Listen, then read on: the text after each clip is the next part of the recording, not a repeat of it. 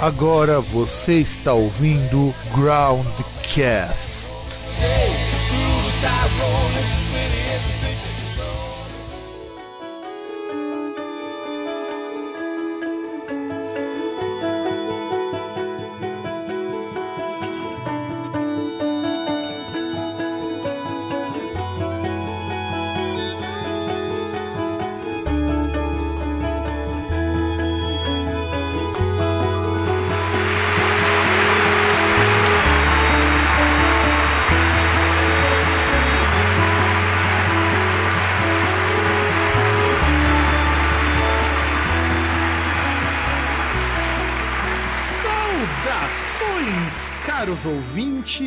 ouvintes!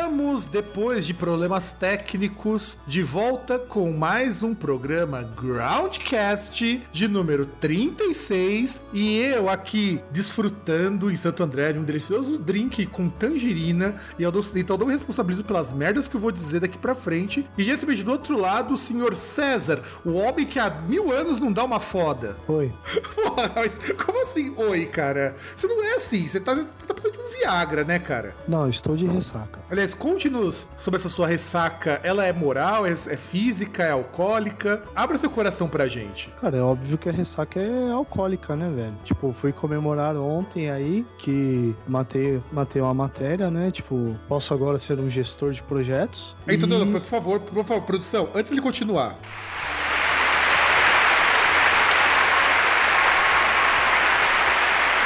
Finalmente, hein, César? Ah, eu tenho conhecimento teórico agora pra ser um gestor de projetos, né? Só não sei quem é o doente mental que daria um projeto pra eu gerenciar. Mas, e aí fui, aproveitei ontem, nem aula tinha, saí do trabalho, né? Que ia bater uma bola, mas por causa da, da paralisação gente fina que teve aí dos ônibus, aí os caras falaram, porra, não vai ter futebol porque dependendo aí, nego não vai nem chegar em casa. E eu fui obrigado a, a ir pra faculdade lá, encontrar o pessoal e falar, meu, vamos encher a cara, né?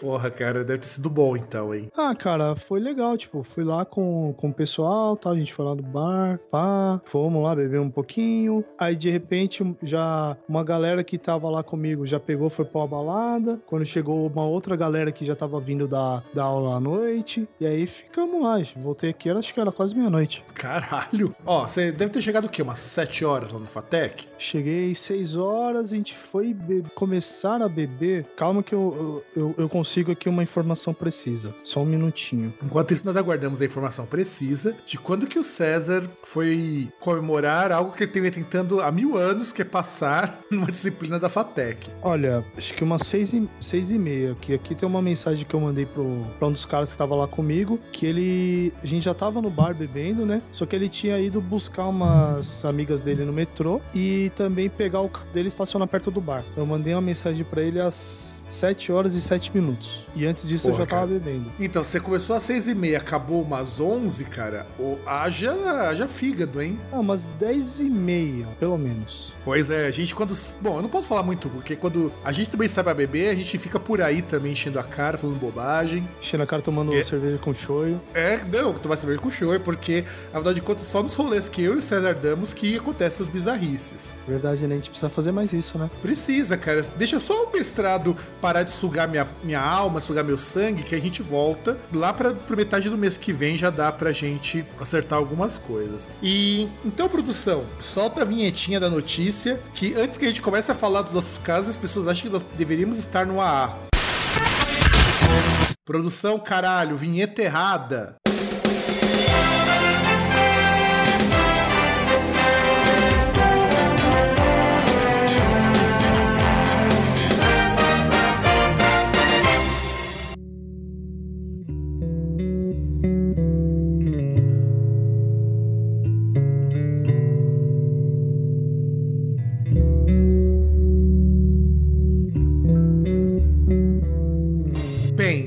Na semana passada ao nosso programa, aliás, retrasada, morreu um dos grandes nomes do blues, o B.B. King, que um monte já falou. Inclusive, era para nós termos falado alguma coisa na última semana, mas devido a problemas técnicos do tipo não, não dava para gravar mesmo, a gente acabou não falando. Eis que surge uma notícia que eu considero bastante aterradora, que diz respeito ao estado do bluseiro, por assim dizer. É, as filhas do B.B. King, a Patty Ken e Kate Williams, acusaram a empresária. A Karen. É, Karen Williams. não, aqui tá Kate Williams na notícia. Não, Patty aqui, Ken e aqui que eu tô vendo tá Karen Williams e Pat King. Enfim, dane-se. A gente coloca depois os dois links aí, vocês comparam. E diz que a empresária Lavirne Tony e o assistente Myron Johnson que começou a dar coisinhas que acabaram induzindo ele à morte. Lembrando que o Biquin sofria de diabetes e ele morreu é, no dia 14 de maio, ou seja, faz um bom tempo, faz da, da gravação desse programa faz um bom tempo, inclusive, e que a família não podia nem visitar o músico e tal. A bem da verdade é que existe uma briga entre as filhas do BB King e a empresária porque é, o cara tava assim no pó da rabiola, sabe? O cara tava zoado, tava mal, tava com diabetes lá em cima, e só que, continuava desde tocando. o final de abril ele tava internado, né? Uhum. Inclusive, ano passado ele continuou tocando, mesmo contrariando algumas ordens médicas, o negócio tava feio. É que ele, pelo que dizem aí oficialmente, ele morreu por um quadro de desidratação, né? Nesse tempo que ele tava internado. E aí, tanto que o funeral dele, que ele ia acontecer, acho que ia acontecer agora mesmo, ele foi adiado, né?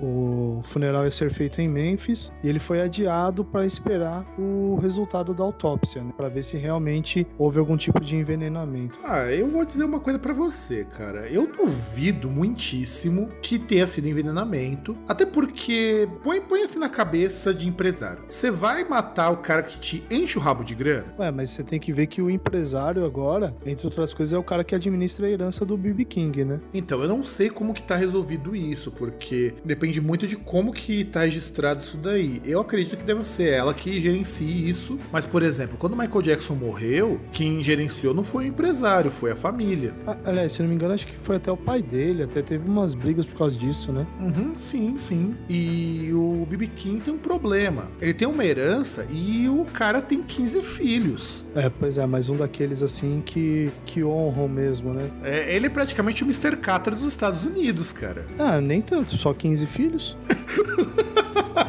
Só 15, né? Só 15. Ah, é. A gente não tem nenhum, cara. É, ainda bem que eu não tenho nenhum, porra. Eu não queria ter filho, não, na boa. É, eu também não. Afinal de contas, com tanto que eu já tenho que encarar todos os dias, é, a última vontade que eu tenho na minha vida é, é colocar mais um pra eu ter que xingar e, e ouvir reclamação na sala dos professores. É, então, você já tem que aguentar os filhos da puta dos filhos dos outros, você vai, porra. Exato, exato. Você, vai- você vai E- odiar a criança pra todo sempre. Não, e sabe o que eu li esses dias? Saiu uma reportagem que as universidades particulares, tipo Belas Artes, estão organizando reunião de pais para os alunos da universidade. Caralho, mas que, que nível, hein? Como diria Milton? Leite, que fase! Cara, mas assim, eu fiquei impressionado com isso. Falei, poxa, meu, é, tudo bem, escola até ensino médio, são menores, mas faculdade, cara, eu acho que estão criando muito bolsas por aí. Ah, mas sei lá, né, cara? Tem faculdade e tem molecada entrando cada vez mais cedo, né? Tipo, já acho que faculdade é. A fase é tipo, pra entrar é tipo 17, 16. Tem nego com 14 já entrando. Ah, mas faculdade, faculdade mesmo, se você seguir direitinho os trâmites, você não entra com menos de 17. Então, mas é que tá, por exemplo, é, o que alguns estavam fazendo, até foi notório um, um, um moleque que tava entrando em medicina lá no Nordeste, numa federal. Ah, ele pega, independente de como ele tava, ele fazia o,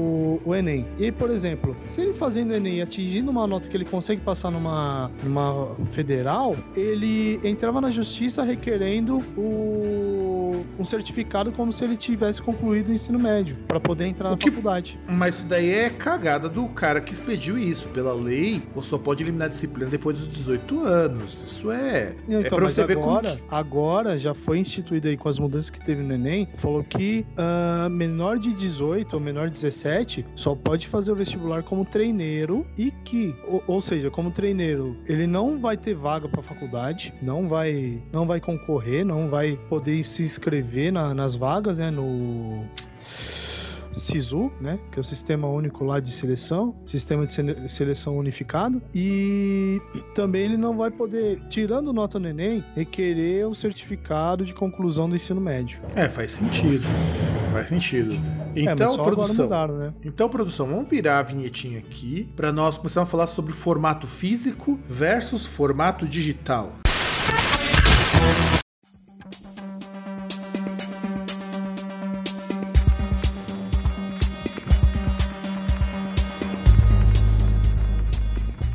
Muito bem, vamos começar esse programa é, comentando o seguinte: tá uma briga, acho que de uns tempos pra cá, sobre digital versus físico, mais acirrada do que nunca, porque nós estamos tendo uma volta do vinil, uma escala assim gigantesca. Em contrapartida, nós estamos tendo formatos digitais cada vez mais inflados e cada vez mais caros em termos de grana para você poder consumir. E eu queria abrir esse programa para a gente começar a falar sobre o que que é o formato físico e o que é o formato digital. Em primeiro lugar, vamos entender que só existem dois formatos de distribuição de conteúdo. Ou ele é analógico ou ele é digital. E acho que o César pode até falar melhor para nós sobre como que esse formato digital ele funciona é, na prática, César. Dá uma no... dando agenda deixa para você. Explica um pouquinho sobre o formato digital, como ele opera, como ele funciona ou deveria. Cara, mas sinceramente tô pensando o que falar, porque não me ocorre nada assim pra falar sobre, sobre arquivo digital. Pô, César, você faz uma faculdade há,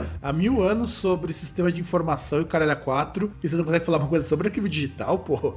É, né, cara, não falo sobre produção de áudio, sobre áudio digital, sobre produção musical, nem nada do tipo, velho. É, na verdade, a bem da verdade, se nós formos falar um pouquinho sobre áudio, a gente tem umas controvérsias bastante interessantes, mas não necessariamente sobre o áudio, e sim sobre o digital e analógico, porque qual é a diferença exatamente de um arquivo estocado no teu computador e aquele que é gravado num vinil, por exemplo, que seria o formato analógico por natureza? Ah, cara, a única diferença é a mídia que tá sendo. que você tá, tá usando pra armazenar, né? No caso, o vinil você tem. Não só o vinil, mas você pensar em formatos analógicos, até a gente pensar em formatos que em tese são. Aliás, acho que até falar que são mortos, né? Por exemplo, se falar em fita magnética, né? Que aí são, são mídias físicas, onde você guarda, no caso. Tudo bem que o CD ele é digital, mas também é mídia física. Mas aí, no caso, você tem uma mídia física que você tem um. Cara, puta, como é que eu posso explicar? É, você tem, na verdade, o suporte é físico, mas o registro ele é digitalizado. É, só que aí no caso da.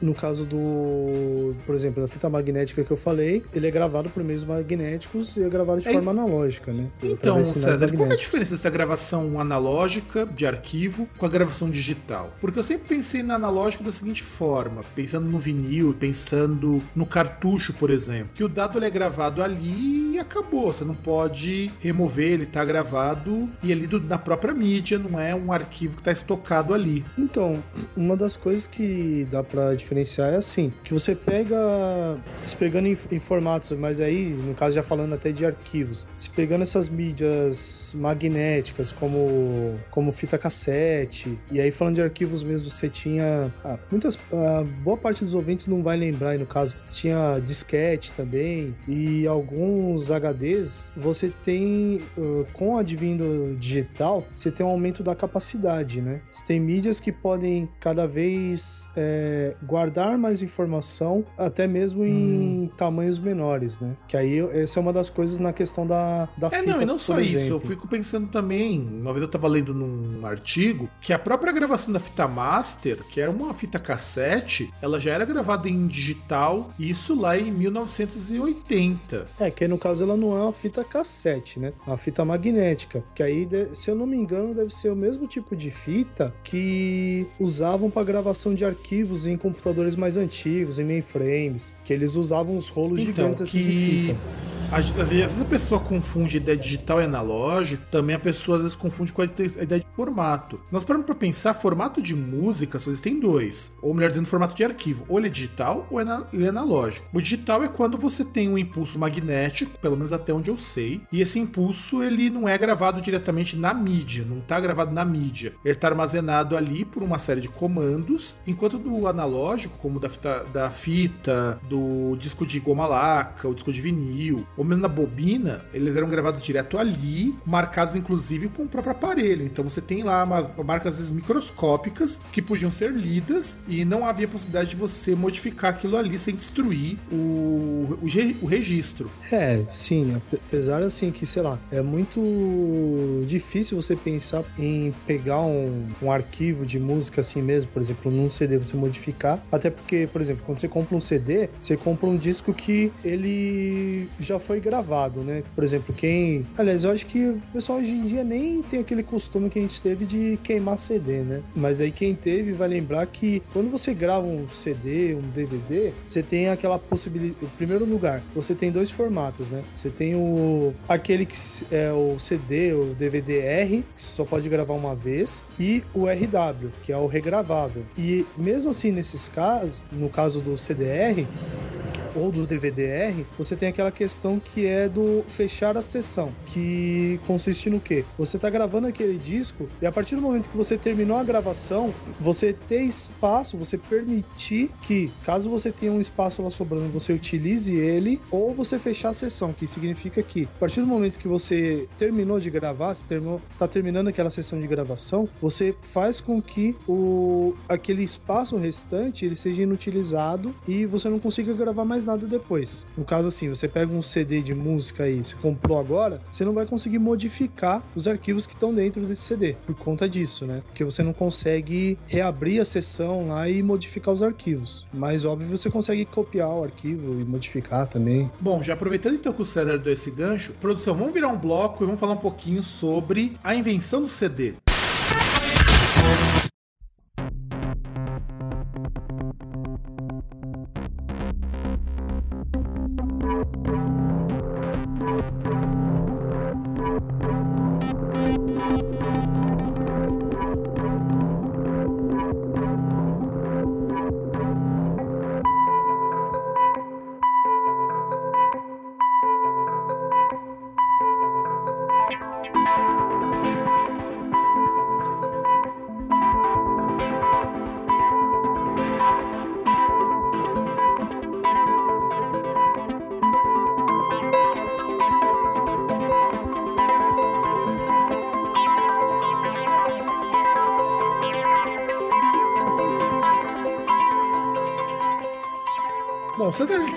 Bem outro bloco falando sobre o CD. Então um pouquinho sobre esse formato, porque ele é o formato mais popular até hoje. Nenhum formato de mídia é tão conhecido, acho que no máximo o DVD chega próximo disso, quanto o Compact Disc. O Compact Disc ele foi inventado em meados dos anos 80 pela Sony. A Sony inventou de, o, os Compact Discs com outras é, fabricantes, inclusive, é desenvolvido pela Sony e pela Philips, e ele aguentava inicialmente é, 600 megas de capacidade, depois foi expandido para 700, que é o tempo de duração de aproximadamente 79 minutos e 57 segundos de gravação de áudio. É, é um disco que todo mundo conhece, é um disco de 12 centímetros de diâmetro ou 8 de diâmetro no caso dos mini CDs. E por que, que o CD ele é tão popular? Primeiro porque é uma mídia na qual se gastou muito dinheiro para se desenvolver. Então vocês vão notar que a maior parte dos discos lançados de forma física ainda vão ser lançados em CDs e alguns em CDs de alta definição, que é um DVD na qual você tem é, músicas gravadas em cinco canais de áudio, que você pode é, reduzir ou aumentar o volume de determinado instrumento. É uma coisa bizarra, uma coisa muito bizarra. E você tem alguma coisa a falar sobre o CD, César?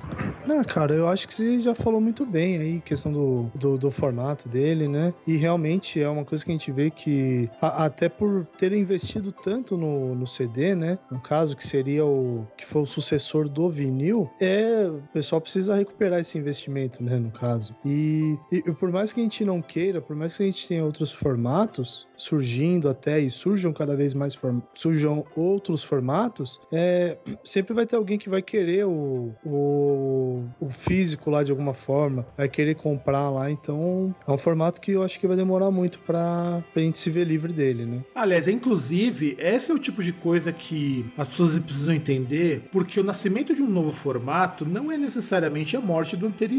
Embora isso aconteça às vezes, por exemplo, a fita cassete, ela é usada até hoje, embora num número muito menor. Você tem os CDs, eu não conheço nenhum artista que lança disco físico hoje que não lança em CD. Não, mas Ainda tem gente que usa cassete, cara? Eu faz tempo que eu não vejo. Tem. Por exemplo, faz tempo que eu não, não, não vou no mercado e que eu vou no mercado e não vejo um fita cassete para vender, cara. Sinceramente, eu não, não tenho reparado nisso mais não. Não, é, eu digo que ele é usado, mas uma escala muito menor. Por exemplo, você tem bandas de black metal que até hoje lançam em cassete os trabalhos. Ah, entendi. É, e você tem também formatos aí que ressuscitam, né? Tipo vinil, que aí tinha uma febre até no, na década de 80, no fim da década de 80, na década de 90, que eram os caras, os artistas faziam aqueles picture discs, né? Até pegar, relançar o catálogo assim com discos que eram pintados, né? E agora, tudo bem que também com, com as bandas indie, né? Mas tem vários artistas que atualmente relançam o catálogo ou até estão lançando agora e lançam uma parte do catálogo em, CD, em vinil, né? Então, a questão do vinil eu acho ela complicada, vamos tratar isso um pouco mais pra frente porque antigamente você tinha aquela ideia de que o vinil era melhor que o CD, tem até hoje, mas quando o CD surgiu lá nos meados dos anos 80, quando ele começou a chegar no Brasil, a premissa dele é que ele era um formato melhor, mais claro, mais nítido do que o vinil. É, que na verdade até assim, é um. Pelo menos o que a gente ouve assim tal, e até o que a gente pode dizer das nossas experiências, é que você tem um diferenciação entre vinil e CD, vinil e digital, que você tem um. No vinil você tem um áudio um pouco mais. Em primeiro lugar, assim, tem aquele chiado específico, né? Tipo, que só em vinil mesmo você ouve.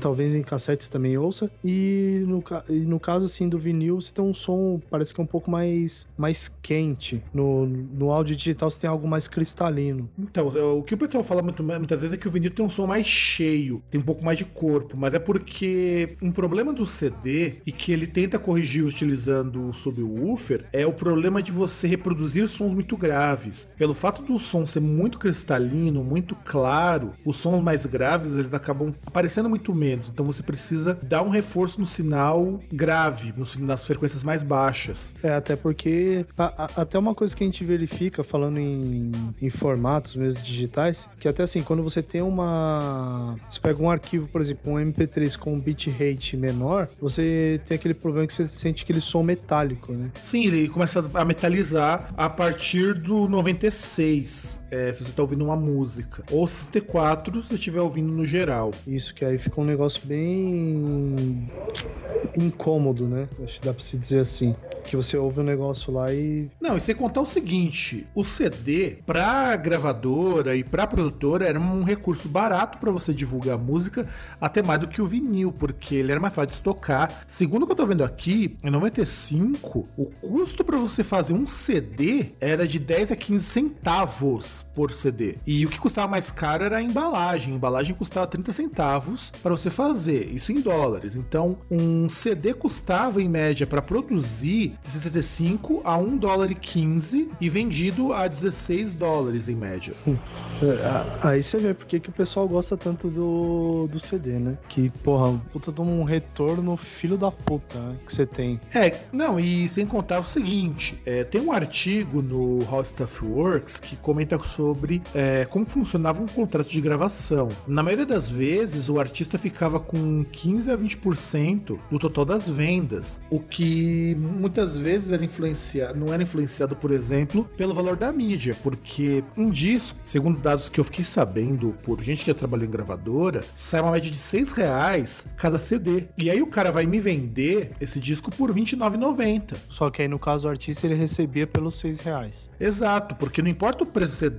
Não é que nem livro, por exemplo, que você paga pro escritor o preço de capa vendido na livraria. Nossa, mas tá vendo? Mas o motivo pelo qual a gente pode comemorar, agradecer aí no caso, questão dos formatos digitais virem aí e estuprarem o bolso do, dos caras das gravadoras, né? Não, e na verdade o formato digital, ele pro artista ele é muito vantajoso, porque é, inclusive nós vamos comentar isso mais para frente, mas o formato digital ele elimina intermediário. Ele pode assim ter uma série de problemas que a gente vai falar um pouco mais para frente, mas do contrário do CD, na qual o artista muitas vezes não recebia royalties o suficiente, porque assim, quem que recebe royalties numa venda de CD? Um artista como a Lady Gaga, um artista como a Madonna, um artista como Metallica, que são artistas que ganham discos de platina nos seus lançamentos. Então você imagina, se um artista vende 300 mil cópias e tá ganhando uma média de 75 centavos por cópia vendida, faz o cálculo, sendo que a gravadora tem embolsando muito mais do que isso. Ah, aí você percebe, porque chegava, por exemplo, na década de 90, se eu não me engano, não lembro se foi o Use Your Illusion, qual foi o disco lá do Guns, que, tipo, chega num ponto que o Guns N' Roses ele recebia, tipo, um milhão limpo para gravar, né? É, esse era o lado bom quando você tinha esse tipo de política. A gravadora podia investir mais nas bandas e não já ver com um sucesso pronto. O CD ele foi uma grande revolução nesse sentido, porque também permitiu um, uma produção muito mais rápida e uma distribuição muito mais em conta, porque o vinil ele tem todo um problema de transporte, ele é muito mais caro para ser produzido, uma vez que ele é um formato físico. Armazenamento. Armazenamento, também. bem lembrado, armazenamento. É difícil. Eu, por exemplo, hoje eu vejo um monte de vinil que se eu tivesse grana, eu compraria. Mas não adianta eu comprar um vinil que custa 10 dólares e não tem onde tocar. E também dependendo onde você vai guardar, né? Porque tem a questão da. que é muito mais sensível que o CD, que é a questão da temperatura, né? Sim, porque o CD tem essa vantagem. Embora o CD dure bem menos do que o vinil, porque ele corrói muito mais rápido, a forma de armazenar requer muito menos cuidados do que o vinil, porque o vinil ele mofa. É, o o vinil ele mofa, ele pode derreter também, se tá num lugar às vezes que é muito quente, sem contar a questão do. que é a pior coisa, que ele pode riscar, e aí se riscar o vinil, fudeu, né? O, o CD ainda Até mais assim, do que o CD. O CD você ainda consegue recuperar. o, o CD pra, pra foder mesmo, você tem que fazer um risco, assim, você tem que perfurar a mídia mesmo, né? Que foi uma coisa que aconteceu com, com o CD meu, não sei como, perfurou assim a mídia, e aí pulava o arquivo, mas porque tinha um. Assim, você passava a unha, você sentia que tinha uma, um desnível. Agora no vinil não, né? Caramba, desnível, cara. Eu nunca consegui fazer isso numa mídia, cara. E olha que eu já vi mídias zoadas aqui em casa de tudo quanto é tipo. Cara, eu não sei, foi uma cópia aí que eu tenho do Garage Inc. E até uma pena, porque, poxa, as covers que tem lá são, são legais pra caramba. E foi justamente em cima da. Entre a faixa 2 e a faixa 3, é, entre It's Electric do Diamond Head e Sabra Cadabra do, do Black Sabbath. Porra, que são duas músicas espetaculares esse disco. Pois é, então, produção, vamos virar o bloco, que a gente tem mais coisa pra falar ainda hoje.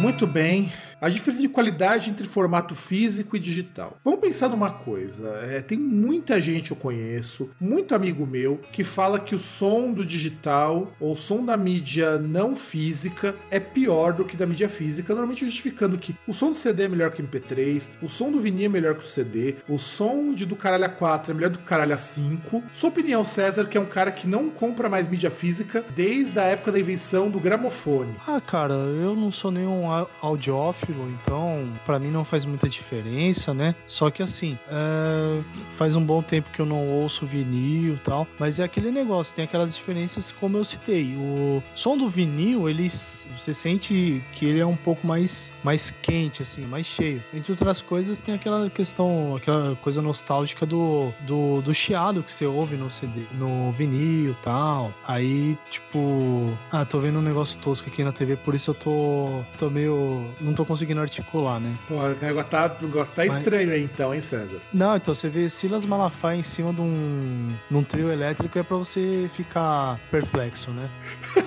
Caralho, mano, que, que merda é essa, Cara, meu? não sei, acho que é uma marcha pra família, sei lá. Tô, tava passando aqui, parei na. Não sei porque parei na Globo News e tava mostrando isso. Mas enfim. Que bizarro, cara. É, o, o som do vinil, no caso, como eu falei, ele é um pouco mais quente e tal. Isso em comparação com o, o som do CD. Mas assim, se você pega, por exemplo, um MP3, sei lá, uns acima de 160k, eu, eu não acho que vai ter muita diferença entre ele e um CD, cara. A- a no- Ô César, mas você não acha que essa coisa de, de ter um som mais quente não é um pouco de memória é, que você tem, aquela coisa da memória afetiva do som do vinil? Não, então, mas aí vai no. Assim, vai naquilo até que você falou, que no vinil o- o- os graves eles se reproduzem melhor do que no, no CD. Então, por isso, dá aquele negócio, dá aquela impressão de um som mais quente. Aqui falo quente porque não tem algo melhor pra pra falar, né? Que é mais ou menos você vê, igual na diferença de artista, que prefere amplificador valvulado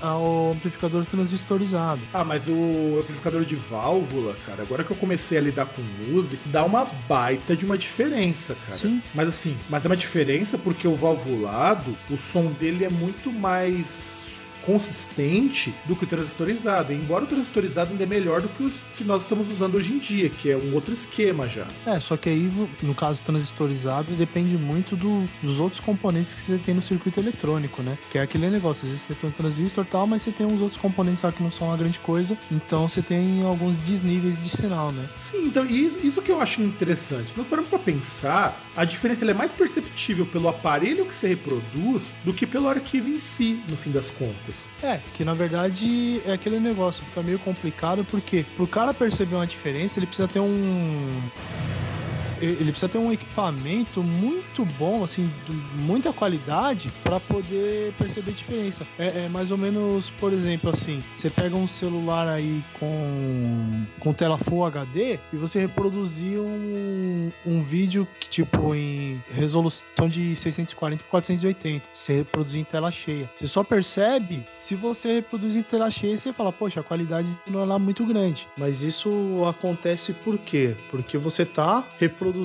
aí a- aquele vídeo, né, aquela imagem, numa resolução maior do que ela foi feita, né? Que é no caso a, a imagem é montada lá, os pixels são pontos na tela, né? E aí você tá usando, você tá pegando uma tela que tem muito mais pontos, tem muitos, tem muito mais pixels para formar a imagem do que aquele vídeo lá, como ele foi originalmente gravado. E por isso você percebe a- aquelas imperfeições, né? Porque aí ele tem que extrapolar de uma forma lá para de alguma ele pega lá e você faz essa ampliação na, na tela. Aí no caso a mesma coisa você pegar um, um áudio lá que foi gravado que, tipo, ele, ele roda bem num, no seu celular, roda bem no seu player lá normal, e você colocar ele num equipamento de alta fidelidade, aí você vai perceber, vai ficar mais fácil pra você perceber o- os problemas que tem naquele áudio, né? Ah, cara, eu acho isso um pouco mito também. Porque assim, na imagem, ok, você consegue perceber isso. Mas no áudio, você depende muito da sua capacidade de, de ouvir certas coisas. Eu, por exemplo, eu escuto música pra caramba. E mesmo assim,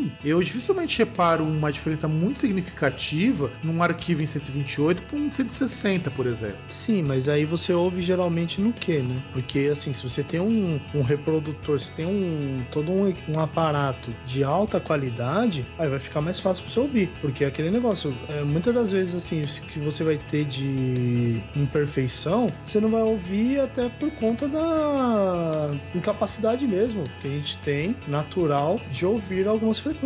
É, e eu penso também o seguinte: eu só conseguiria perceber essa diferença se eu fosse um cara, por exemplo, que trabalhasse em estúdio. Porque o cara que trabalha em estúdio, ele tem um equipamento de alta fidelidade, mas a fidelidade ela não é 100%, nunca vai ser. Porque só tem fidelidade total quando você tá ouvindo a banda tocar ao vivo. Ali é fidelidade total. Se você for numa, numa gravação no estúdio, você vai ouvir com toda a fidelidade que você tem, que você deseja. Mas a partir do momento que você grava, você tem alguma perda. E ele não é 100% 100% fiel. Sim, sim. Por isso que eu tenho saudade daqueles tempos que você queria ouvir música, quando você tinha dinheiro, você vai, contrata a orquestra, ela toca na sua mansão para aqueles 250 convidados mais chegados e você pode ouvir numa boa, oferecer música de boa qualidade. Agora não, qualquer um tem uma caixinha aí sem vergonha e toca essa música. Se bem que assim, é uma caixinha sem vergonha, sem vergonha de baixa qualidade para você ouvir música de baixa qualidade, tipo esses indie tanga frouxa e mela cueca. Ah, com certeza, cara, com certeza. É, e na verdade, isso é até uma coisa que a gente pode discutir mais pra frente com relação a esses formatos digitais. Mas então, vamos falar um pouquinho sobre MP3 no próximo bloco? Produção, vira a vinhetinha pra gente poder começar o próximo bloco.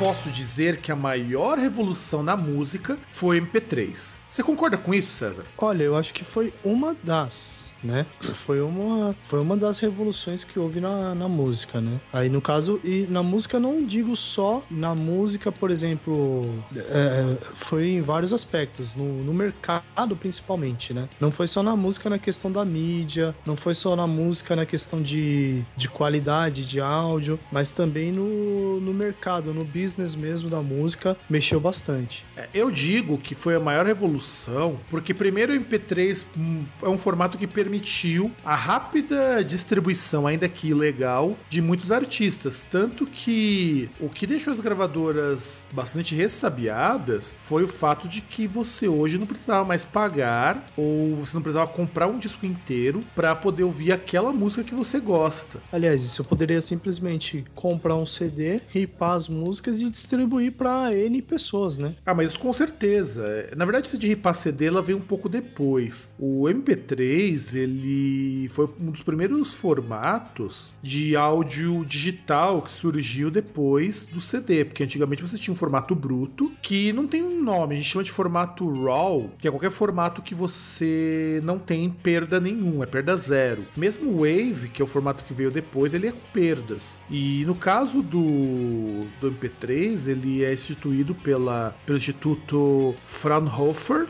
que por sua vez ele é o Moving Picture Experts Group Layer 3 ou MP3 e ele surge como um formato de arquivo na qual você tira é, coisas que o ouvido humano normalmente não capta por melhor que seja o equipamento. Sim, que aí tem alguns espectros aí, tanto acima quanto abaixo, que a gente não ouve, né? Alguma, várias frequências. Então, o formato digital, ele grava todas as frequências possíveis e imagináveis, que essa é uma das grandes discussões. O MP3, quando eles desenvolveram esse formato, o que foi pensado? Se o ouvido humano não capta frequências muito altas e frequências muito baixas, vamos eliminá-la do arquivo. E aí você consegue um arquivo na qual você tem uma taxa de, de compressão de 90%, cara. É muito, muita compressão. Então, por exemplo, um CD que de repente ocuparia 700 megas para gravar 80 minutos, você tem uma redução na qual um CD gravado com a qualidade máxima, que não vai ocupar mais do que 100, 135 em média um CD em boa qualidade. É, e o bom é que aí você pensando, por exemplo, numa época que ainda a gente estava engatinhando, assim, a gente, eu digo mundo aí no caso, nessa questão de banda larga, você diminuir um negócio de 700 para 100 mega, porra, é um negócio excelente, né? Não, era um ganho, era um ganho ótimo isso daí. Porque quando a internet surgiu pro povão, em meados dos anos 90, você transmitir uma música, que foi por isso que o Napster surgiu, inclusive, era uma coisa muito interessante. É, naquela época que você queria ver um... Que aquele negócio, né? O, o cara ia buscar porn na internet, ele ia buscar foto. E era aquele negócio de linha, né? Tipo, parecia costura. Vai baixar uma foto e vem uma linha, outra, depois outra. Aí de repente cai a conexão no meio. Aí você vai e conecta de novo. Aí você começa ele vai começar do zero não, tudo de novo. E aí já era. É, você não, tinha, você não tinha o download resumível, por assim dizer. Você não podia downloadar por partes. Então, quando o Napster surgiu em 99, ele também foi uma grande revolução nesse sentido. E o serviço do Napster, ele começou, já que inclusive o Napster e o MP3 são coisas tão intimamente ligadas, ele surgiu como um, o primeiro serviço de ponto a ponto, peer-to-peer, que permitia que você compartilhasse arquivos. E o Napster, na verdade, que foi fundado por um gordinho muito gente boa chamado Sean Fanning, depois do John Fanning, o Sean Parker, e a ideia deles era o seguinte, era só para distribuir arquivos entre as pessoas. Não era nem o propósito de violar direitos autorais. Isso surgiu muito depois que as pessoas viram que o serviço dava pra fazer isso e resolveram fazer zoeira. É, que na verdade o, o, o grande problema do Napster é não ter pensado em falar com, com os artistas para conseguir, o, sei lá, autorização deles, né? Que é o fato que eles ganhavam dinheiro com, com um negócio que não era eles que faziam. Ah, sem contar o seguinte: o, o Napster não foi o primeiro serviço de distribuição. Você já tinha antigamente o IRC, o Hotline e até o Usenet, que são serviços extremamente restritos. É, o, R, o IRC, inclusive, o famoso IRC no Brasil, é um serviço que até hoje, quem acessa esse serviço, os canais certos, você acha coisas assim muito absurdas. O Usenet, você tem acesso a tudo que existe na internet, mas você paga por isso. É, no caso, IRC que o Fábio falou é o IRC, né? Todo mundo conhece, conhece como IRC. É, na verdade, quem conhece como IRC ou como MIRC, que era um dos clientes, é a gente a partir da nossa cidade, César. É, aliás, a gente até a nossa idade, né? Porque a gente depois disso já nem conhece. Eu mesmo nunca consegui entrar no Mirk, então nunca consegui usar. Eu, entra... eu entrava de vez em quando no Mirk, cara, e era interessante. Só que, cara, você achar um arquivo, você tinha que procurar muito, mas muito. Não era fácil, porque tinha os canais certos para você pegar as coisas. É, e sem contar que hoje em dia a molecada mais ela quer entrar na, na Deep Web, né, também. Então, ninguém vai se interessar pelo Mirk ou coisas do tipo. Ah, mas o Mirk, queira ou não, era a nossa Deep Web, né, cara? É verdade, né? Porque nada, nada tava ali disponível. E o problema que o Napster ele encarou foi justamente ele ter até aproveitado de um formato que até então era um formato feito para distribuição de arquivos, feito para registro e tudo mais.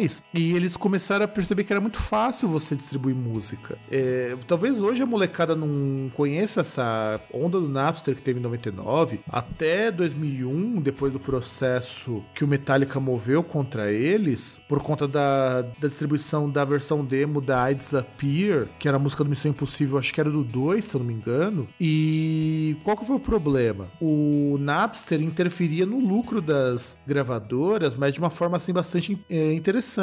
Até os anos 90, final dos anos 90, se você queria ouvir um artista, ou você tinha a rádio, ou você ouvia o MP3. MP3 não, você comprava o disco ou o vinil, que ainda vendia bem na década de 90. O que, que o Napster, junto com o MP3, como revolução, trouxe para nós? A possibilidade de eu ter só aquela música. Embora eu não seja adepto de comprar single ou de ouvir só uma música, porque eu acho isso bobagem, o maior mercado de música hoje é em cima de single. Você pega uma Lady Gaga, a pessoa vai comprar um disco da Lady Gaga por causa de duas músicas na maior parte das vezes. E, e o que acontece? A gravadora nunca repensou o modelo de negócio deles. Eles viam que você fabricar um CD por 1 dólar e, e 25 e o artista está sendo remunerado pelo custo, sendo que o CD saiu custando uns 3 dólares no máximo da gravadora, já contando os direitos autorais. Exato, não é pelo preço de revenda. Então o artista perdia muito dinheiro com isso. Quer dizer, não é que ele perdia, ele deixava de ganhar. E aí de repente surge um formato na qual a gravadora não tá ganhando, aí eles tiveram que se mexer. Uma banda como Metallica, por exemplo, é afetada por isso, porque o Metallica vende milhões de cópias. Cara, é até afetada, né? Só que o problema é assim, é que é aquele esquema do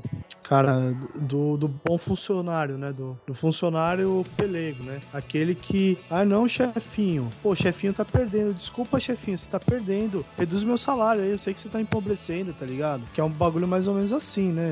É foda isso. Por mais que você fala, porra, o Metallica, o fato do cara tá distribuindo a música deles, tá impactando neles, tá ganhando menos? Tá ganhando menos, mas, cara, não sei se defender gravador é uma posição que uma banda deveria tomar, né? E sem contar que, assim, até essa questão de single, na verdade, só. É, é, é só assim, tipo, é, é uma coisa que a gente tinha antes, por exemplo, na década de 80, uma coisa que tinha bastante era a questão do mixtape, né? Pessoa pegar, ela ouve uma música tal, até na década de 90 prolongou. É, você tá lá no rádio, você tá ouvindo uma música e você fala, poxa, essa música eu gosto. Aí quando a música passava, você já metia o cassete lá, deixava ele pronto. Calma que eu disse, eu metia o cassete. Letra K, 7. Não entendam mal. E aí.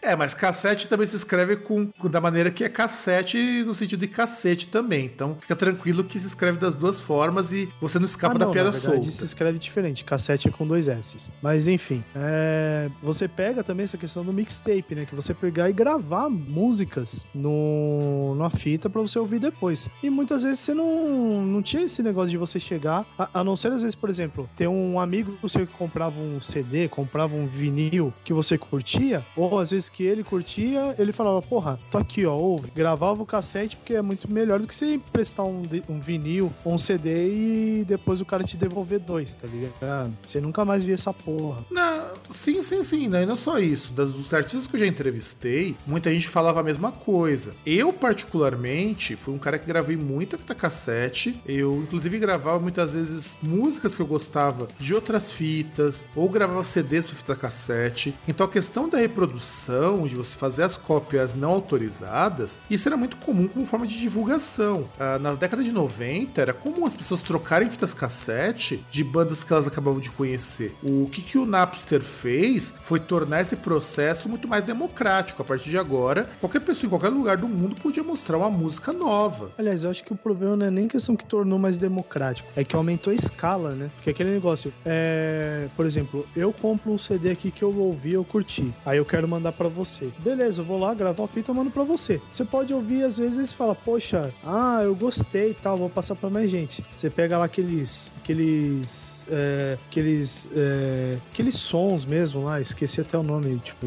aqueles aparelhos de som, fala. Você tá falando dos double decks que vinha com dois negócios de cassete? Aqueles aparelhos de Tá vendo? O César ficou tão emocionado que até esqueceu o nome double deck. vai pingando, percebe que você vai pingando de um em um, né? Agora não, você cata o MP3, você manda lá um arquivo, principalmente numa rede peer-to-peer, porra, você manda às vezes pra, sei lá, dezenas, centenas de pessoas de uma vez só. Então, tipo, a escala se tornou muito maior, tá ligado? Mas ainda acho que o problema. É, e agora não é mais regional também, né? Antigamente você trocava com seus amigos mais chegados. No máximo um ou outro mandava pra fora. Isso daí você tá mandando pro mundo Exato, você todo. tá mandando pro mundo todo, assim, tipo, é, é um negócio que, por exemplo, você tem um grande o, oráculo de todo o saber do universo chamado Google. Tipo, às vezes você chega lá, você joga lá, MP3 Metallica. Aí tá lá o teu link, tá ligado? Aí o cara vai lá, pá. Ou no caso, assim, no Napster, ele vai lá e busca. O cara tá lá na China, ele vem, pá, pá, pá, ele busca, ele acha a música que eu tô compartilhando aqui no Brasil e ele baixa. Porra, é genial, velho. Ah, não, não, sim, sim. Sem contar o seguinte: o Napster ele foi fechado em 2001 justamente por conta do processo que foi movido pelo Metallica, pela Madonna e por outros artistas que se sentiam lesados. Só que o que, eles esquecem? Mais uma vez, eles deram um tiro no próprio pé, porque na mesma época que o Napster acabou, tava começando a surgir no mundo o já famoso Kazaa, só que dessa vez distribuía vários arquivos, o Soul Seek, depois, acho que um ou dois anos depois, surgiu o Torrent, e o que fudeu de vez foi quando surgiram os sites de compartilhamento de arquivos, como o Rapid Share, Mediafire, Sunspace, Mega Upload, que depois virou Mega após o né? processo. E agora tá uma bosta. Então o que isso quer dizer? Ah, cara, ele funciona Pra ainda, mim- meu. Eu não tô achando Cara, ele tão ruim mim assim. tem várias vezes que, por exemplo, eu vou baixar o arquivo. É, é que na verdade agora o que, que ele faz, né? Você vai e fala assim, eu vou baixar o arquivo. Aí, aquele tempo todo que teoricamente ele estaria baixando o arquivo, ele mostra pra você como se ele estivesse, sei lá, baixando pra algum outro lugar. E depois que ele te dá a opção de salvar o arquivo. Só que muitas vezes, na hora que vinha essa opção de salvar o arquivo, dá uma pau pra mim. Ah, aqui nunca me deu problema, não, cara. Na verdade, ele faz um cache no seu navegador e depois você salva e ele salva automaticamente. Pra mim, nunca me deu problema isso. Mas eu concordo assim, eu acho que ele tá mais burocrático do que ele era antes. Vê que é puridade também. É, é, na verdade, a idade da sua máquina. Às vezes, sua máquina, que já tá pedindo arrego também, afinal de contas, o cartão perfurado já saiu de moda há uns 30 anos, pelo menos, né, César? Ah, cara, é, é verdade, né? Eu tenho que dar uma atualizada, isso aí eu reconheço, né?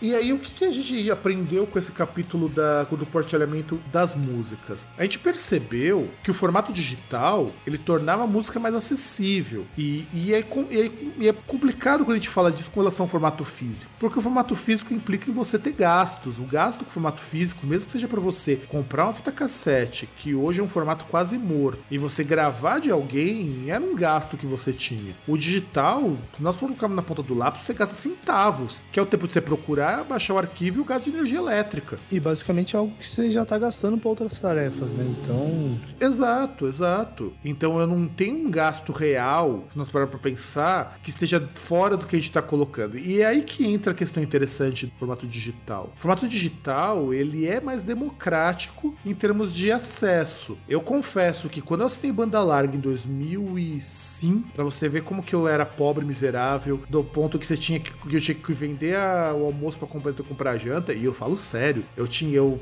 vendo um perrengue danado, meu primeiro computador foi só em 2003 que eu tive, meu primeiro computador que eu ganhei ainda por cima, eu não tinha acesso fácil a arquivo. Quando eu comecei a ter banda larga, a minha quantidade de CDs comprados reduziu muito, ao ponto de que nos últimos cinco anos eu compro uma média de assustadores 4 CDs por ano. É, mas também agora você já ganha mais CD do que baixa música, né? Aí é foda. Ah, então, e, é, e aí que entra um lado que eu acho engraçado. Hoje, com a parte do Groundcast, eu ganho muita coisa, mesmo em formato digital. Inclusive, eu tô ganhando menos por conta do mestrado, quando tô conseguindo baixar tudo que eu recebo. Inclusive, eu recebo coisas muito boas. O meu problema hoje é o seguinte: hoje eu só tô comprando CDs quando eu compro usado. Eu tô pagando um dólar, 23 centavos, 27, que são de coisas mais antigas. CD novo, novo mesmo, o último que eu comprei foi do Moonspell. E que eu gastei uma nota, mas é um CD que não tem no Brasil para vender. Eu provavelmente só vou comprar CD ano que vem, se eu for comprar. Ah, mas é foda. É que o primeiro computador mesmo eu tive um pouquinho antes, né? Tive em 95. Mas é, porra, naquela época lá de que, porra, baixar arquivo você nem pensava, né? Discadona de 24 kbps, né? Então. Download Accelerator, cara. Grande salvador da pátria Nossa. nessa época. Cara, até, até, hoje eu lembro, assim, da nostalgia que tem aquele aplicativo, aqueles botões, tem aquele, aquele som de conexão na internet, cara. Que é aquele bagulho, altas lembranças, viu? É, eu devia ter colocado aqui pra, pra produção colocar no Sound Effects, mas eu acabei esquecendo. Mas aí vamos voltar um pouquinho, então, ao formato físico. E olha que coisa interessante. Nesse meio tempo, o formato físico foi, foi assim, não evoluindo, porque o que nós tivemos? Pra música, a música, ela até metade dos anos 2000, ela morreu no CD. Os DVDs de música só foram começar a surgir agora, nos últimos cinco anos. Lá no Japão, principalmente, que aí são o que eles chamam de áudio 5.1. E ainda assim é um formato a partir do digital, não é um formato analógico. É, que na verdade DVD que a gente tinha mesmo, assim, até nessa época, era, era DVD tipo vídeo, né? De, de show. Às vezes você tinha é, coleção de videoclipes, mas não DVD só com áudio, né? Exato. Então, o que, o que eu sinto? O formato di digital, ele foi evoluindo, até por conta das novas tecnologias, enquanto o formato físico, ele continua estagnado. E assim como as gravadoras, as gravadoras, elas até se tocarem que o formato digital era rentável, isso só foi acontecer lá para meados de 2005, 2006, ou alguma coisa do tipo, quando a Apple lançou o iTunes. É, mas também eu, eu acho que o problema maior aí foi mais, tipo, os, os artistas que não, não acordaram para ver que, meu, é, formato digital era a quebra do, dos grilhões que eles tinham com, a, com as gravadoras, né? Você não precisa mais ser escravo desses filhos da puta aí, esses executivos do caralho, pra, pra poder distribuir sua música. Você tem internet, você tem serviços aí de música tal, você tinha como surgiu aí o iTunes, você poderia muito bem pegar sua música, distribuir, pegar gravadora e mandar ela tomar no meio do olho do cu. É, exato. O iTunes, ele mostrou, inclusive, uma coisa que para mim é muito, muito interessante. A música, até então digital, era vista como algo menor. É, quando a Apple lançou a, o Apple Store, que era para vender música digital, todo mundo falou, inclusive amigos meus, quem vai comprar MP3? Quem que é a pessoa que vai pagar por MP3? No ano de 2012 ou 2013, eles atingiram a marca de um bilhão de músicas vendidas.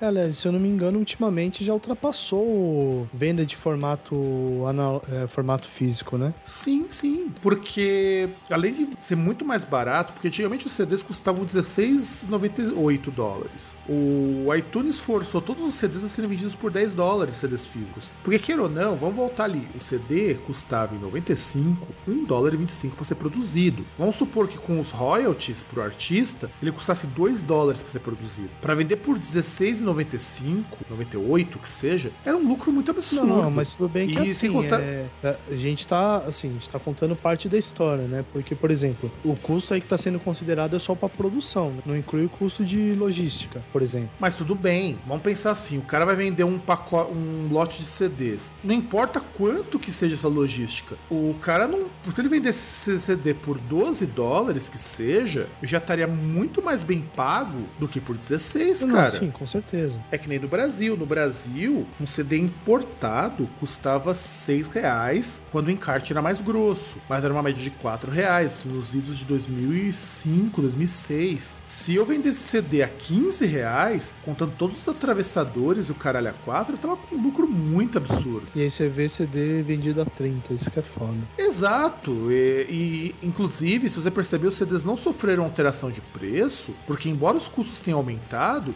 vender um CD por 30 reais ainda é lucrativo.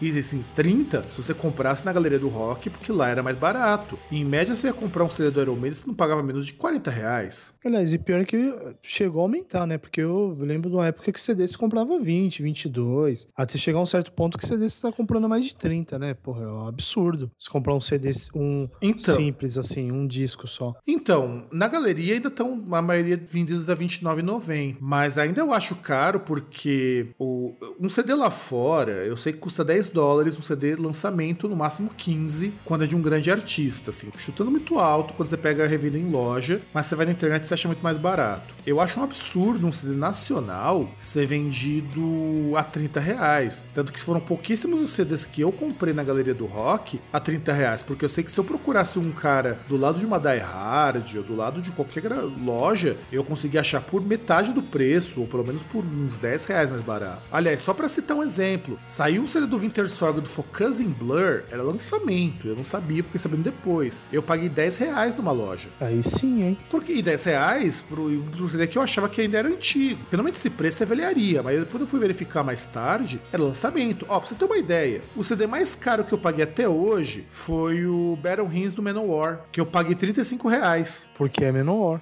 E porque você conhece Manowar. Porque eu conheço Manowar. Nem o Rin eu paguei tão caro. O meu Love Metal do Rin, acho que eu paguei 32 na época. Não, o Rin só comprei um disco. Só comprei um disco deles, mas deixa quieto que aí é outra história. Ó, pra você ter uma ideia, eu comprei o duplo ao vivo do Blind Guardian. Eu paguei na época, por ser CD duplo, eu paguei 39. Acho que foi o CD mais caro que eu comprei. E o impressionante é que eu tinha comprado e o filho da puta do meu irmão nem levou lá pra Alemanha, o ao vivo do Slayer, o Rag of. O, acho que. Não o Rag of Blood. É, esqueci o nome. O Decade of Aggression. Eu paguei 10 dólares, cara, o Decade of Aggression. Aqui no Brasil, na época que vendia, era 65 reais. Uhum. Agora, Lembrando que o dólar na época que eu comprei era 2,40. Posso dar uma, uma, uma, pitada de nostalgia agora? Pode falar. Vamos, diga. Ou essa nostalgia você tá recordando lá no tempo da caverna? Ah, você não tá ouvindo, deixa quieto. O que, que era nostalgia, César? Ah, era o somzinho aqui da conexão internet de escada. É, que não dá pra ouvir, infelizmente. Talvez na gravação tenha saído. Não rolou, que pena. Bom, o que, o que interessa agora, vamos virar o bloco, falar da, da outra grande guinada que o formato digital teve e que foi uma volta, uma coisa que nós já fazíamos na década de 90 e 2000. Então, produção, faz aquele favor maneiro, larga a cachaçinha, larga o corote e vira o bloco.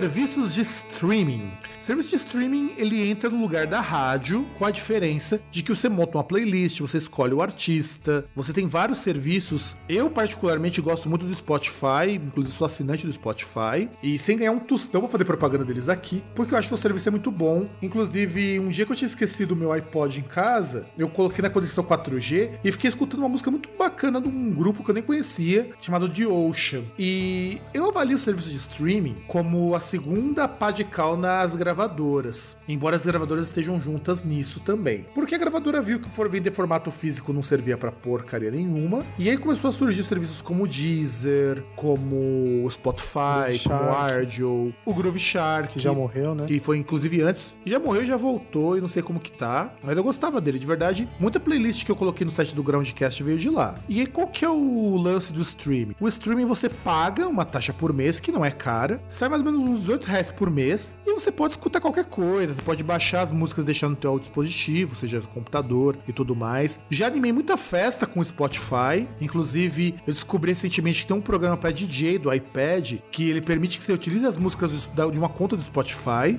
Então, assim, é um serviço, o streaming acho que veio aí para mostrar que existe uma alternativa entre o formato digital, porque o formato digital também encontrou um problema de saturação. Cada vez mais você precisa de espaço e cada vez mais espaço custa dinheiro. É, e a música cada vez mais fica descartável, né? O que você ouve hoje, às vezes você não vai gostar, tipo, é, logo depois, daqui a alguns meses, então você vai querer outra coisa, né? Não, isso com certeza, isso sem sombra de dúvida. A parte de você ouvir algo hoje talvez seja diferente, por exemplo, da época do, do Napster, a época que o MP3 estava no auge, que você podia comprar as coisas, comprar os áudios ou comprar os discos. De repente, hoje, você vai escutar um single sem necessariamente você pagar por aquele single, mas sim você paga por aquele acesso antecipado, aquele acesso em geral que você tem. É, que você paga pelo serviço mesmo de você poder acessar as músicas, né? Apesar que eu já falei, eu não gosto do Spotify. Expliquei para vocês já os problemas que eu acho, que para mim ele só serve mesmo, sei lá, se eu estiver conectado no Wi-Fi mesmo, que eu não vou gastar 4G para ficar ouvindo música.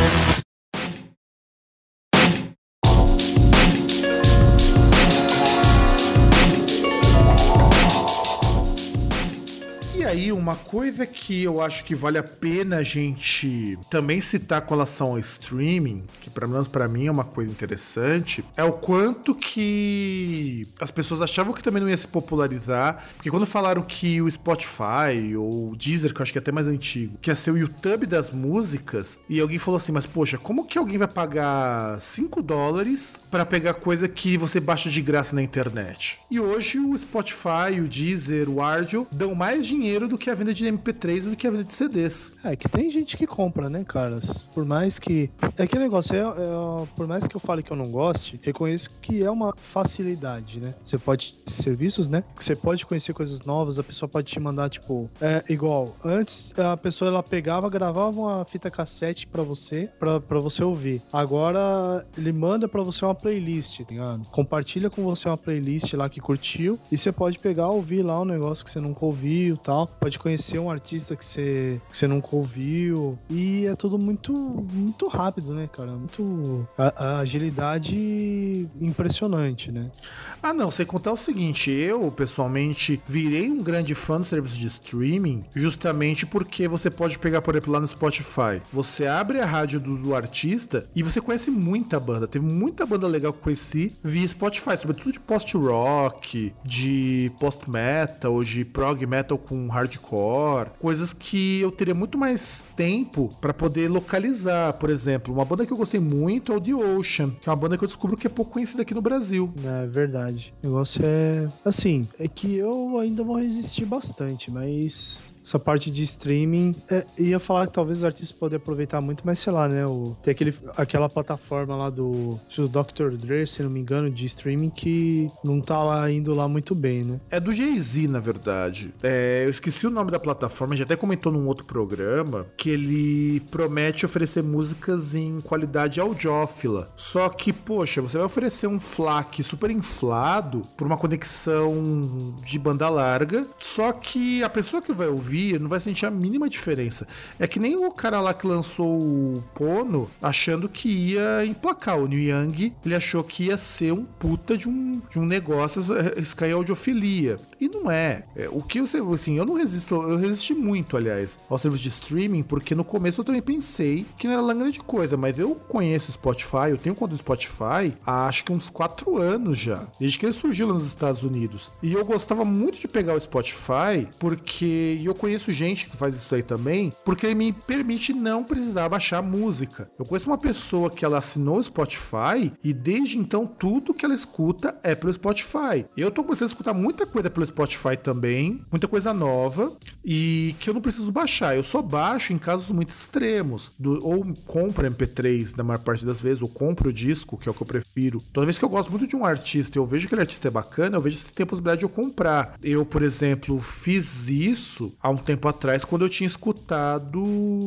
uns post-rock e eu fui atrás do CD, pena que o CD ainda não chega no Brasil. Então, mas eu vou atrás. Então, eu acho que o streaming ele tá entrando no lugar do que seria hoje a rádio. Ainda bem, né? Porque principalmente no Brasil, pelo menos se pegando aqui em São Paulo, as rádios que tocam rock estão cada vez mais bosta, né? Então, pelo menos você tem uma alternativa. Não, isso é verdade. O que eu sinto de problema, por exemplo, nas rádios aqui de São Paulo, é que em São Paulo as rádios estão muito ruins. Assim, muito ruins em todos os sentidos. É, você pega, por exemplo, a Kiss FM, que era uma. que quando surgiu foi tipo uma revolução, tá ligado? Que você via até, tipo, mais. É, você tinha clássicos, então você tinha um pouco menos da, das bandas, bandinhas mainstream que tinha antes, principalmente da Leva Emo. Ah, Só que agora ela assinou. Ela é um expoente aí da bandeira rockista, né? Então é foda. Não, e agora você pensa uma pessoa como eu, que diferente do César, que é conservador, é coxinha nesse sentido, que só escuto coisas poste alguma coisa ou um material mais experimental. A Kiss FM não me dá nada disso. Não, mas na verdade não é tipo. É, é simplesmente eu não saio, não, não busco mais coisa pra ouvir, tá ligado? Não, não saio pesquisando. Na verdade, eu nunca fui de sair pesquisando, sair procurando coisa pra ouvir, tá ligado? Então, mas eu acho que a maioria das pessoas que foi adolescente da década de 90 e anos 2000 nunca procurou as coisas. As coisas chegavam na gente por via de, da MTV, que nós já comentamos no programa do Fura Metal, por amigos que nos passavam coisa. Eu mesmo só comecei a procurar coisa com o Groundcast, porque eu tinha que procurar coisa pra fazer pauta pro- blog, que tá mais parado que tudo. Mas eu prometo que uma hora ele retorna. E até por rádios também, né? Porque você tinha finada aí Brasil 2000, que deu uma chacoalhada no, no final aí da década de 90 e tal, que também traziam algumas coisas, né? É, você tinha Brasil 2000 e com por consequência o programa do Vitão Bonesso, que hoje tá na Kiss FM, é um programa insuportável pra escutar. Que me perdoe o pessoal que manda coisa pra cá, de vez em quando a gente até divulga coisa do backstage, mas ele tá insuportável, tá um programa muito ruim pra escutar. Pra mim, porque eu tô numa outra vibe, eu não tô mais nessa coisa de ficar escutando heavy metal, classic rock, não que eu não escute. Esses dias eu tava escutando Black Sabbath pelo Spotify, olha que coisa interessante, escutando o Master of Reality. E eu pensando, puta, mas será que esses caras eram legal mesmo, meu, pra década de 70, 70, 80? Porque, porra, é o tipo de coisa que hoje não se faz mais, mas eu não negligencio porque depois, na mesma leva, eu tô escutando o Cult of Luna. É, semana passada eu tava vendo um, um documentário que falava especificamente sobre o Paranoid, né? E aí depois você troca aqui de canal e tal, você vê tipo num bis da vida passando é, o Interpol, Arcade Fire do tipo aí, Arctic Monkeys, aí você fica, porra, cada vez eu gosto mais de Black Sabbath, tá ligado? Ah, eu até gosto de alguma coisa do Interpol, mas eu concordo com o que você fala. O Interpol é uma daquelas bandas pelo menos pra mim, ela vale a pena pelo lado nostálgico de alguém fazendo um som década de 70. Mas é uma coisa que eu não escuto mais do que duas músicas. E o resto eu particularmente dispenso. Quem escutar os programas sobre indie rock vai saber exatamente o que eu penso sobre isso. Mas ainda assim eu não gosto, por exemplo, do Spotify, que assim, você não sente esse problema porque você paga o Spotify. Eu não, eu uso free. Então é aquele negócio, eu tô ouvindo um disco, sei lá, do ao vivo do Duncan Jones. Aí de repente os caras me colocam a porra de uma música de um outro, do primeiro disco deles, Mas isso no computador ou no celular? no celular. Ah tá, porque o celular tem essa limitação. O celular você não escolhe as músicas. Se você tiver no computador, você escolhe. Não, então, na verdade eu montei, eu peguei a playlist lá que era do disco ao vivo. Comecei a ouvir. Só que aí, de repente, os caras enfiam a música no meio. Ou, por exemplo, que, que a gente comentou aí há um tempo atrás, que foi justamente seu irmão que mostrou, o Destiny Potato. Eu tava ouvindo o disco deles, o Loom. Aí, de repente, os caras já foram incluir outras bandas, tipo, ah, essa aqui talvez você goste. E, tipo, parecia uma banda de new metal, tá ligado? Com o maluquinho gritando lá. Porra. Ah, mas no assim, isso aí é uma limitação que os serviços de streaming nos dão também com relação ao formato free. Se você pegar e colocar no teu micro, você não tem essas limitações. Só tem a limitação que depois de um número X de músicas, vai entrar uma propaganda de 30 segundos no máximo. propaganda. E depois, e depois você escuta de, ah, continua escutando o que você estava escutando. É que eu raramente utilizo algo que não seja rádio de artista. Então, pra mim, essa coisa de entrar outras músicas não é problema. Pra mim é até bom, porque eu conheço coisas que eu não tô acostumado a ouvir, coisas que normalmente eu não ouviria ou que eu talvez não conheceria se não fosse pelo Spotify.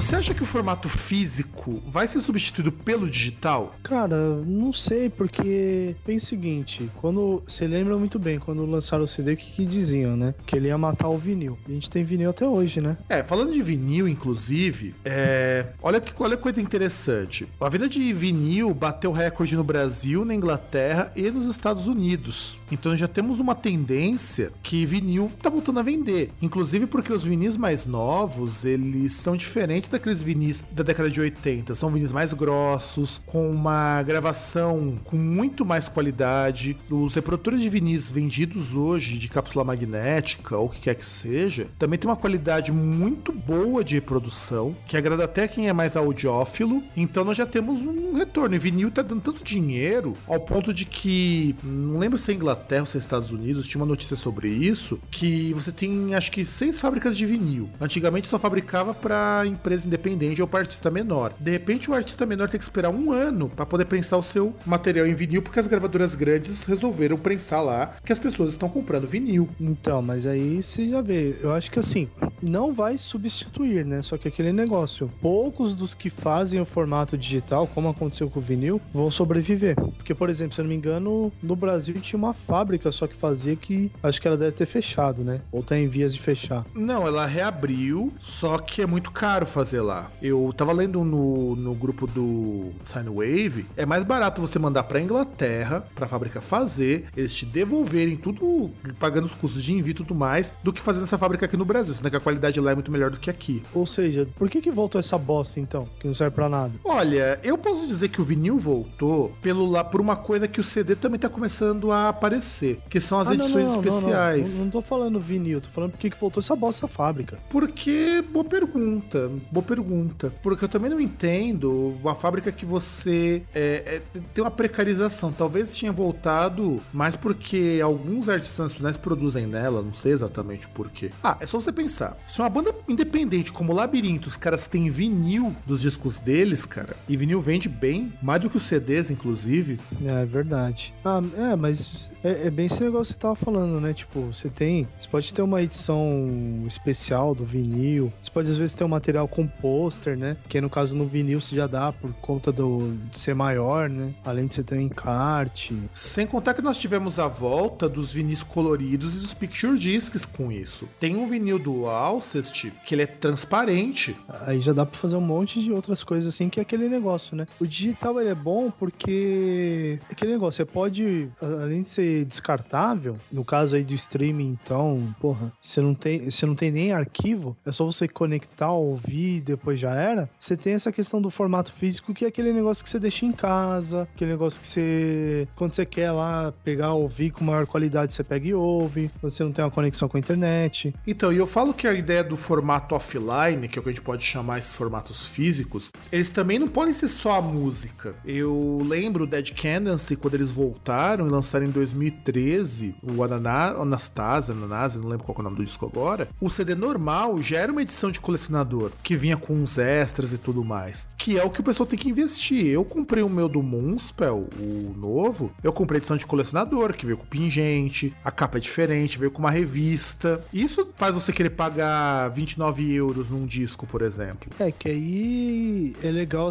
até a questão de, de encarte, de coisas da caixa que é diferente. Igual quando eu comprei o CD do Rim, que foi o Screamworks, só que eu comprei importado aquela versão que era chamada de Baudelaire em, em Braille, que aí tinha o CD acústico também, o encarte já era diferente, então já era uma outra coisa, né? Não era só o disco normal. É, e no caso, você compra pelos adicionais. Eu lembro uma vez que eu tinha reencontrado um amigo meu que ele tinha comprado um disco do Cradle of Filth, que, se não me engano, era o Medium, que vinha numa edição especial. Cara, o booklet, que é o encarte, ele era muito bonito, ele era um livrinho mesmo, que era encartado junto com a capa. E era um trabalho muito bonito, mas antigamente isso daí era uma coisa que poucos artistas faziam. Hoje tá meio que virando uma norma. Eu, por exemplo, para comprar CD de banda nova, eu dou preferência se a banda tiver uma edição especial. E o vinil vai nessa, porque o vinil ele é maior, você consegue ver melhor a arte. Às vezes a arte tá completa, porque nem sempre as artes das capas são as artes completas, porque você tem um tamanho que você tem que seguir. Quando você pega, por exemplo, uma coisa que eu gostava muito dos discos do Cathedral, é que você abriu o encarte do Cathedral, você viu o desenho completo. Eu pego o Caravan Beyond Redemption, por exemplo, eu acho maravilhoso você abrir aquele encarte e ver o desenho completo do pessoal descendo rumo a um mundo muito louco. É, com certeza. E, e, e é bom que isso é uma coisa que você pode diferenciar e é um complemento, né? É, os, os caras têm que entender que, tipo, eles podem investir nisso, que cada vez é uma. É é uma adição que ele faz na, na gama dele, né? No, pra, pra oferecer pro público, né? Não é um negócio de, tipo, abraçar um negócio, abraçar uma mídia e, tipo, ah, vou com ela até o final. Você tem que diversificar, né? Exato. Por exemplo, no Japão, o pessoal continua comprando CD. Inclusive, no Japão, o mercado de streaming é muito mais baixo do que no resto do mundo. Ah, mas Japão é um negócio peculiar, né? Os caras curtem tentáculos, né? É, e é no Japão que você tem o áudio 5.1. Eu queria, de verdade, ser um cara muito rico, mas não com salário de professor, porque o salário de professor não daria pra fazer isso. Comprar um aparelho de som decente, aqueles de sete canais, que você tem no Japão, que eles chamam de áudio HD, na qual você pode, por exemplo, ah, eu quero escutar uma música do Metallica e eu não quero escutar o baixo. Eu posso tirar o baixo da música se eu quiser. É muito legal isso aí. Nossa, é da, da hora pra você aprender, tá ligado? Pra quem é músico e tal. É, sabe aquelas coisas do pessoal isolar as faixas? Muitas vezes é tirado desses discos. Então é um Sim. disco gravado em cinco canais, em- ou ele é remasterizado em cinco canais, na qual você pode regular a altura dos instrumentos, dependendo de que se cada um tiver gravado em um canal. Pô, aí é da hora. Agora só me surgiu a curiosidade, tipo, aí no caso no Japão você disse que o, o streaming não, não pegou. Eu acredito que provavelmente um lugar que deve ter pego, assim, fortemente o streaming deve ser a Coreia do Sul, né? Por quê? Porra, por quê? Porque os caras compensam, por exemplo, a disfunção peniana dos asiáticos com o tamanho de, de conexão deles, né? Que as, as conexões, assim, maior velocidade são de lá, né? É, faz sentido. A do, se bem que do Japão é maior, cara. O que lasca é que Japão ainda é maior que do da Coreia do Sul. A maior conexão, inclusive, de internet em geral no mundo é no Japão. Não sei, acho que não, hein? É maior, é maior, porque o Japão, falando conexão média, o que você che- chega em picos mais altos é na, nos países escandinavos. Você tem uma velhinha lá na Suécia que tem conexão de 1 giga e paga É, bem sim. menos do que a gente paga. Mas no geral, Ah, o Japão aí que tem conexão certeza. mais. Aliás, Japão, ele tem uma conexão igual a nossa desde os anos 2000 no celular. Tanto que os caras conseguiam mandar vídeo de, via, de stream load pelo celular. É algo absurdo. Não, eu, eu sei que no caso assim, o Japão ele tá investindo agora no 5G. Tipo, a gente não tem nem o 4G direito, os caras já estão investindo no 5G, já, im- Pois- já implantando. Pois é, pois é. É, e, e- e é, e é uma,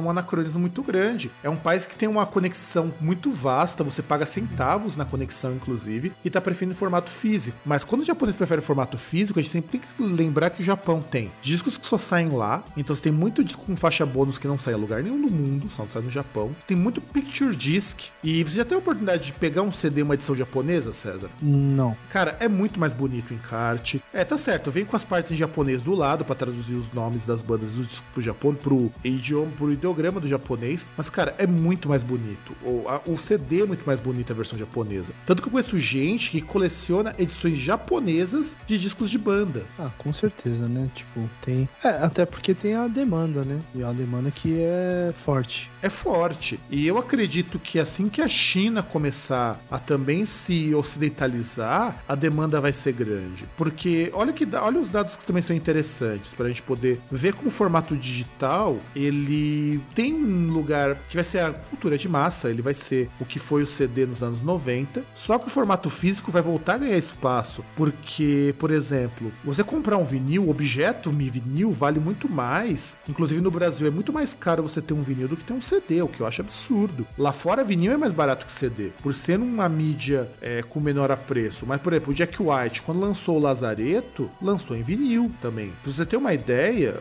é, como que o formato digital ele ainda não tá tão forte, por exemplo, aqui no Brasil, se nós pararmos pra pensar um pouco. Sabe os padres que gravam CDs? Aham. Eles, eles lideram a venda de CDs e DVDs no Brasil. E as pessoas compram os CDs e DVDs deles. Embora você possa achar pela internet lá do, do Fábio do padre Fábio de Mello, que até hoje me vira motivo de, de chacota. Não, é sério, cara. Até o dono da Retropunk, a primeira vez que eu encontrei com ele pessoalmente no MDPG, falou o Fábio, de, Fábio Mello, aquele, aquele padre. Eu falei, não, cara, não, não. Nem tenho, nem, nem, tenho vocação pra isso. Embo- Embora já esteja vivendo uma vida quase celibatária, exceto, exceto pelos pensamentos libidinosos, mas isso não conta. Ah, mas aí também eles compram tem um sentido, né? Porque em tese eles ajudam a, a obra aí, no caso, que, o, que os padres têm, né? Tipo, ajudam lá. No, você comprar é você tá contribuindo com, com uma causa, né? Então, por isso que eles compram. Que aí provavelmente o, se o, a pessoa que vai comprar um CD ela, ou um vinil, se ela pensasse nisso em relação ao artista, por exemplo, um artista que você comprando o disco você vai ajudar na. Vai, vai ter uma doação pro Greenpeace, por exemplo. Aí o cara ele vai chegar, se ele se identifica com isso, ele vai comprar o CD em vez de ter simplesmente só a questão do streaming, né? Não, isso é verdade. E nós temos que lembrar que vinil tá voltando a vender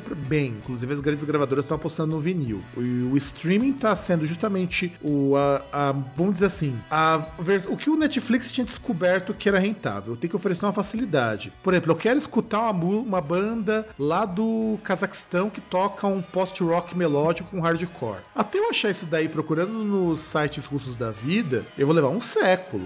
Às vezes até porque eu nem sei qual que é o nome. Aí eu coloco lá no Spotify, e inclusive inventaram um serviço no Spotify muito legal, que é assim, o cara te sorteia uma música que nunca foi tocada no Spotify, pra você escutar. Ah, cara, mas eu, sabe o que eu acho que talvez poderia, pra mim, melhorar no Spotify? Eu poder dar hate nas músicas. Mas você pode. Eu não posso, nunca vi nenhum lugar que eu possa avaliar a Lógico, música. lógico que você pode. Você pode dar nota pras músicas. Eu até abro aqui o meu Spotify pra mostrar pra você que você pode sim. Vou até olhar aqui, porque você pode classificar as músicas. Inclusive, Ah, eu bom, classifico vou as minhas. Eu abro o Spotify aqui pra ver também. Que eu tô aqui com o meu Spotify aberto, ó, tá até inicializando aqui, porque eu lembro que, assim, não é coisa do Premium nem nada. Quando você pega o Spotify, vou até entrar numa das minhas listas, tá nessa de Space Rock, que eu criei há pouco tempo, inclusive eu descobri muita banda legal de Space Rock pelo Spotify, você pode dar nota, então você pode dar nota pras músicas, que você pode até colocá-las como favoritas, e você tem uma playlist própria pra isso, e que tá demorando pra caralho pra carregar, então, ó, tá carregando Não, aqui, aqui. já carregou pra mim, só apareceu assim. Ah, deixa eu ver aqui. Porque quando eu comecei a usar o Spotify, você podia, inclusive, você classificava o álbum, você colocava uma notazinha pra ele e tudo mais. Vou até verificar aqui direitinho pra ver se dá ou se não dá pra fazer. Olha, e você tem razão. Eu olhei aqui, eu nem tinha reparado que o Spotify ele tinha arrancado essa função de você dar nota pra música. Mas assim, cara, é, você tem uma maneira de você, por exemplo, dar nota quando você inicia uma rádio de artista, que é você usar o não curtir. Ele pula aquela música e ela não se repete mais naquela playlist daquele artista quando você estiver acionando, por exemplo. Cara, que eu entrei aqui em playlist de, de discos. Não tem não curtir. Eu só posso pular faixas, tipo, acho que cinco faixas por, por dia. E assim, pelo menos se tivesse a questão do rating, pra mim já seria bom, porque eu poderia fazer o quê? Como eu acho uma bosta esse negócio de me oferecer música, eu posso pegar uma música e falar, poxa, eu não quero que me ofereça uma música porque provavelmente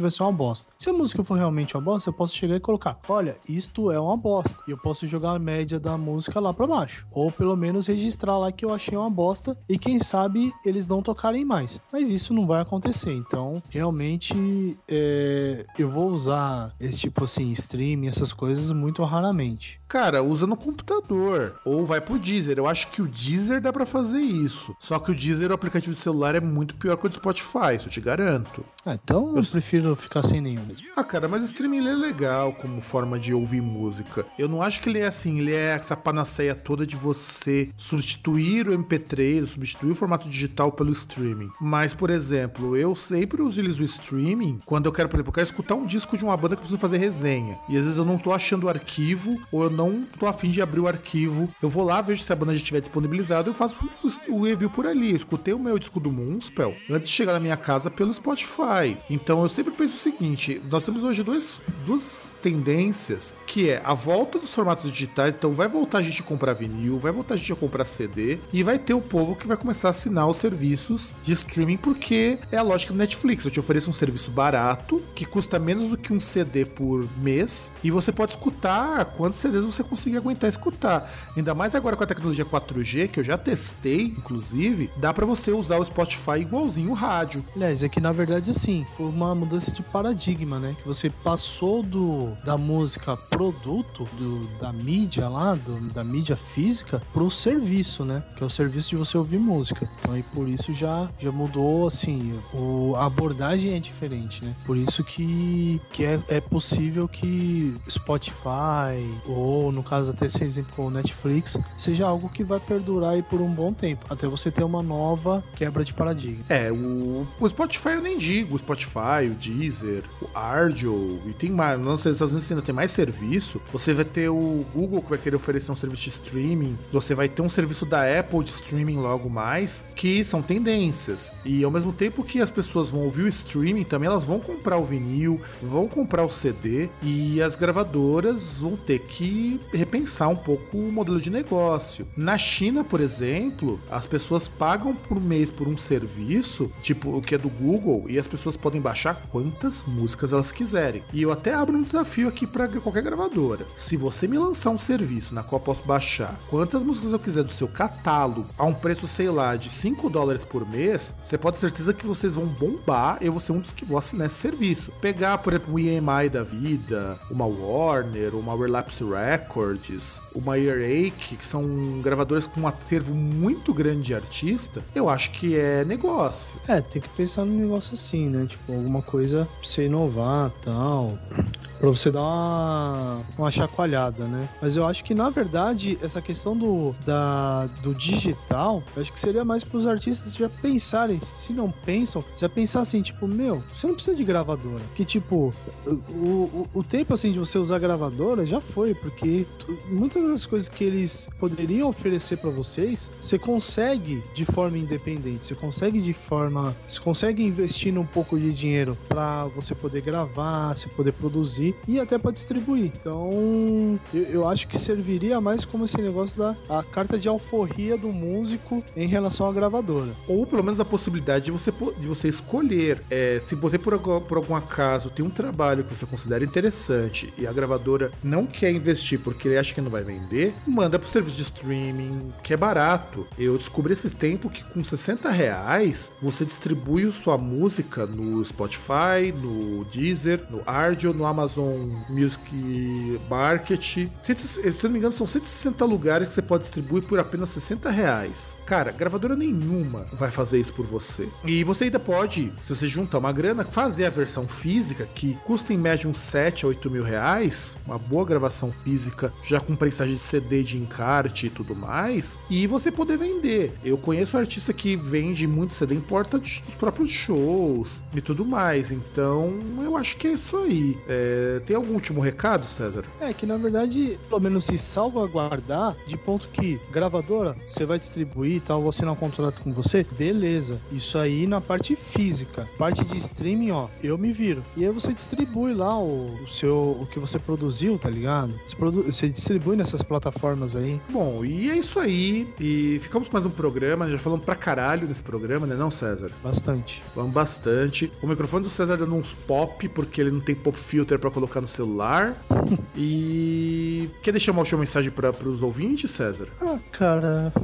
Putz. Deixar uma mensagem pros ouvintes? Não, não, hoje não. Tô, eu tô vendo aqui o. Tá vendo? É, é, é a palavra de um. É a palavra de um mito, é a palavra do homem que não tem o que dizer. E então, vamos ficar por aqui. Eu agradeço que você tenha nos ouvido. Esse programa tá mais longo do que eu esperava. Eu deixo pra vocês um grandiosíssimo abraço e nos vemos, acho que dadas as circunstâncias acadêmicas minhas, ou semana que vem, ou no máximo daqui a 15 dias. Então, não se espante se o próximo também atrasar. E tchau!